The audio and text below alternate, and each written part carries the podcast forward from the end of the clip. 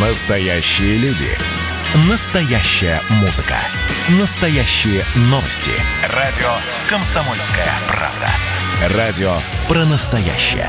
97,2 FM. эм.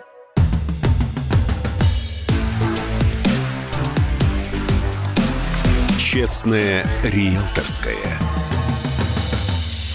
Здравствуйте, с вами Юрий Кораблев, ваш помощник в вопросах недвижимости. Съемное жилье в России продолжает дешеветь. Происходит это уже несколько месяцев подряд. Такая тенденция наблюдается даже несмотря на отмену большинства связанных с COVID-19 ограничений. Именно из-за пандемии рынок аренды обвалился еще в прошлом году. Иностранцев нет, трудовых мигрантов тоже, офисные работники, те, кто жилье снимал, разъехались в более дешевые, отдаленные от центра квартиры, ну или вообще на даче. Главный редактор интернет-журнала «Мир квартир» Ирина Богатырева рассказала, где и насколько подешевело съемное жилье. Практически в большинстве миллионников аренда подешевела. Так, в Москве аренда подешевела а, приблизительно на 12%, в Санкт-Петербурге на 13%. Больше всего аренда подешевела в а, Казани, приблизительно на 15%. Также значительное снижение произошло в Симферополе на 14% и в Ярославле приблизительно на 13%.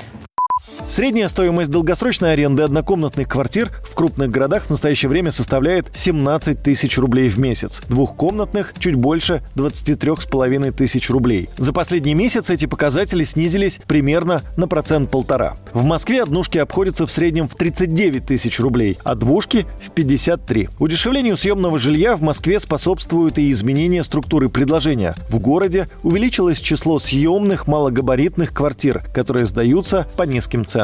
Более того, как отмечают эксперты, число лотов на рынке за этот год увеличится еще на 20%. Предложение вырастет в частности за счет собственников, которые купили жилье при помощи льготной ипотеки, отмечает Ирина Богатырева.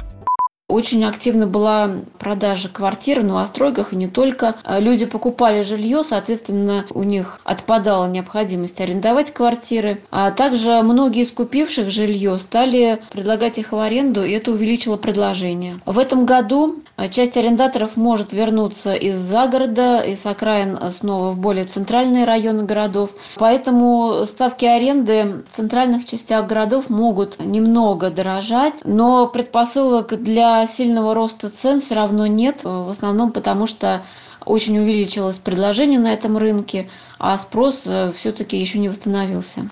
Объем предложения квартир в аренду пока на 70% выше, чем в аналогичный период прошлого года. Но если в ближайшее время полностью снимут все коронавирусные ограничения, тогда работники начнут приезжать в города. Это и должно повысить спрос и цены на аренду жилья. С вами был Юрий Кораблев и программа «Честная риэлторская». До встречи в эфире.